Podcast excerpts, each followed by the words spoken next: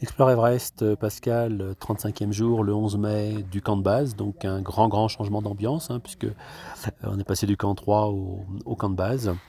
Euh, donc en fait, euh, si on regarde la journée, eh bien après une nuit où j'ai quasiment pas dormi hein, au camp 3, euh, compte tenu du ronflement du Sherpa à côté de moi, du petit bruit au masque à oxygène, mais surtout du froid, de la pente, mon matelas qui, qui, qui, se barrait en couille, et surtout les gens qui passaient devant la tente avec le bruissement des crampons et le, leur, leur frontal parfois qui, qui illuminait la tente. Enfin bref, j'ai pas beaucoup dormi. Donc du coup, euh, je suis réveillé à 4h15 et puis euh, on est parti à 5h20 euh, de, du camp 3 pour rejoindre le, camp 2. Voilà, petit, petit détail, hein, au camp 3, il faisait moins 14 degrés, donc c'est la température la plus basse qu'on a connue. donc voilà, moi j'étais nu dans mon sac de couchage, un peu transpiré. bon voilà, c'est et puis comme mon sac, euh, mon, matelas autogonflant a glissé, il pas étonnant que j'étais entre le chaud et le froid, puisque du, coup la, moitié haute de mon corps reposait sur la glace, et quand la moitié euh, basse était sur son, sur son matelas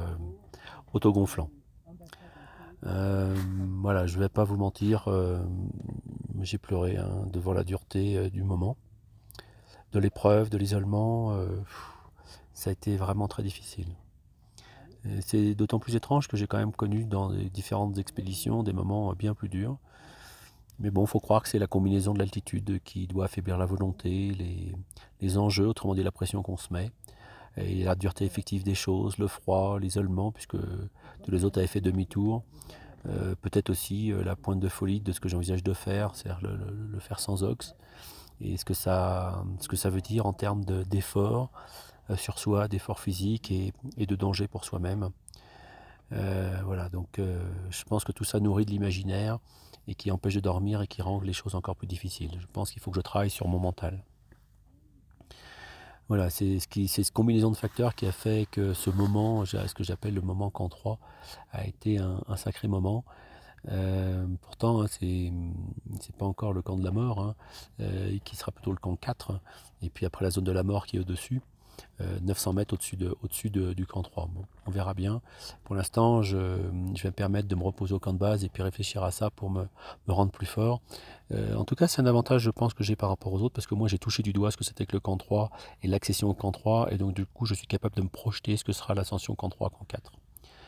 Donc voilà, je pense que j'ai un atout, euh, même si c'était difficile, mais j'ai un atout à moi de le transformer dans ma tête. Voilà, c'est un savoir que je pense assez inestimable euh, d'avoir fait cette préparation. entre guillemets, je veux dire, je pense que je n'aurais plus d'effet de surprise à gérer au moment où je vais aborder le camp 3 et aller du camp 3 au, camp 4. Donc voilà, je pense que j'ai augmenté ma puissance intérieure. Après, ben, on est redescendu, donc on est redescendu au pas de course du camp 3 pour aller au camp 2 en 50 minutes. Oui, on a mis 3h50 à l'aller, là on a mis 50 minutes. Euh, honnêtement, euh, on y allait, on allait pleine balle, quoi. Euh, au petit déjeuner, j'ai pris quintet euh, euh, avec de la glace réchauffée. Honnêtement, c'était dégueulasse. mais bon, j'ai pas voulu prendre plus parce que je, savais que j'avais deux œufs sur le plat qui m'attendraient au camp numéro 2 en arrivant. Quand je suis arrivé au camp 2, ben, j'ai vu les autres qui étaient réveillés. Et notamment, Bernard m'a posé tout de go une question.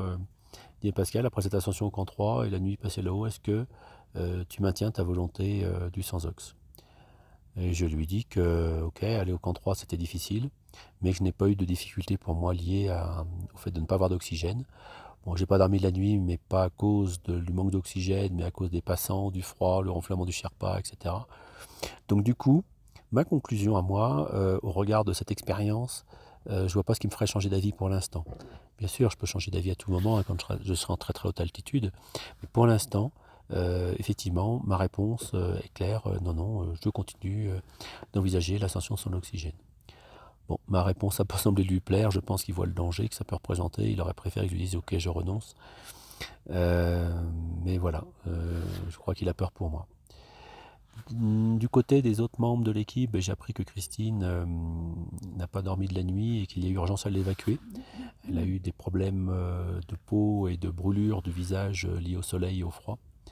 Euh, donc du coup, notre médecin, euh, voilà, Christophe, a dit bah, il faut la rapatrier en hélico.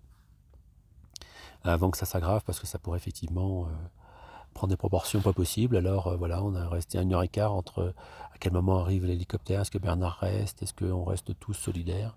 Bon, finalement, on a pris du temps, une heure et quart, mais bon, j'étais arrivé moi assez tôt hein, finalement.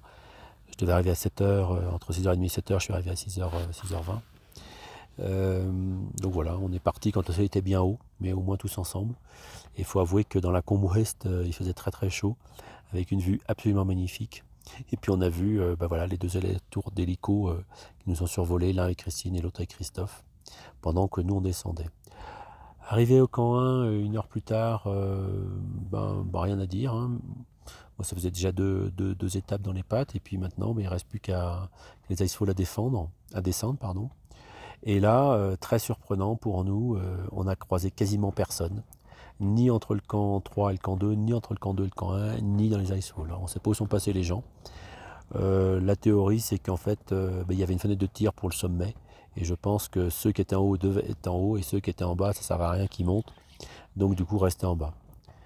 Voilà, euh, on a pris notre autonomie avec François et on a descendu les, Icefalls euh, en toute autonomie, moi ce qui m'a bien plu, donc euh, j'ouvrais le chemin, donc ça m'a permis de passer les, échelles en solo. Non, c'était bien. c'était bien. On a vu juste un moment une corde qui partait sur la gauche, une, porte, corde qui partait sur la droite. Alors c'est vrai qu'il y a une évolution des Icefalls, et alors là du coup laquelle prendre?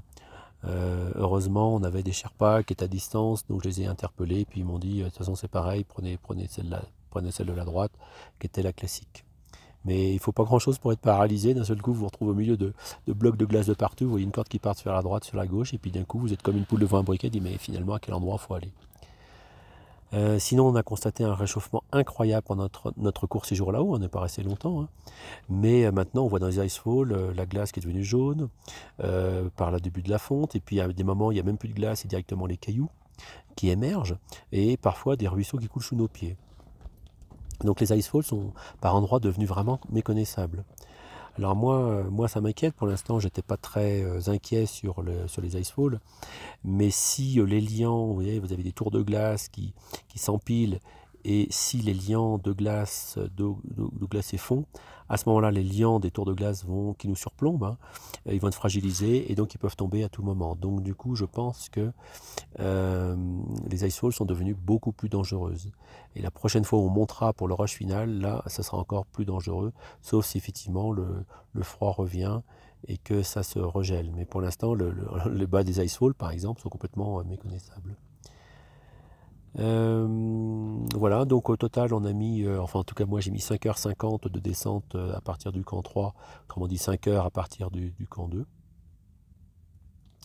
on est très content parce qu'on est en bonne santé. Donc avec François, on a fait notre petit passage par la Puja et puis on a touché cet hôtel religieux de notre tête comme il se doit, en nous remerciant d'être rentré là et en bonne santé. Voilà, donc on a fait notre retour en buvant du coca, et puis quand on est rentré dans la tente messe, ben, on a vu Christophe et Christine, qui eux étaient déjà là depuis, euh, depuis 4-5 heures, puisque l'ICO, en gros, ça met quelques minutes pour venir. Ils ont eu le temps de passer au, centre médical du camp de base, euh, qui est bien nettoyé. Et effectivement, le, médecin local a confirmé le diagnostic de Christophe sur l'état du visage de, Christine, l'état du visage de Christine, pardon, qui est en ce moment en tout cas particulièrement défiguré. Donc j'espère que ça va s'arranger pour elle. Puis surtout, euh, j'espère aussi qu'elle pourra retourner là-haut parce que là, si elle lui est arrivée au camp 2, mais imaginons que ça lui arrive au camp 4, par le froid, la combinaison du froid et du soleil, eh bien, elle pourrait euh, se retrouver dans une position extrêmement difficile de, non rapatrier, de voir d'être défigurée à vie euh, sur son visage, voire, voire pire d'un point de vue énergie. Donc voilà, c'est à elle et puis au guide de, voir ce qui se passera. mais effectivement, là, il y a bien un risque qui a été établi parce que trop haute altitude, on ne pourrait pas la récupérer.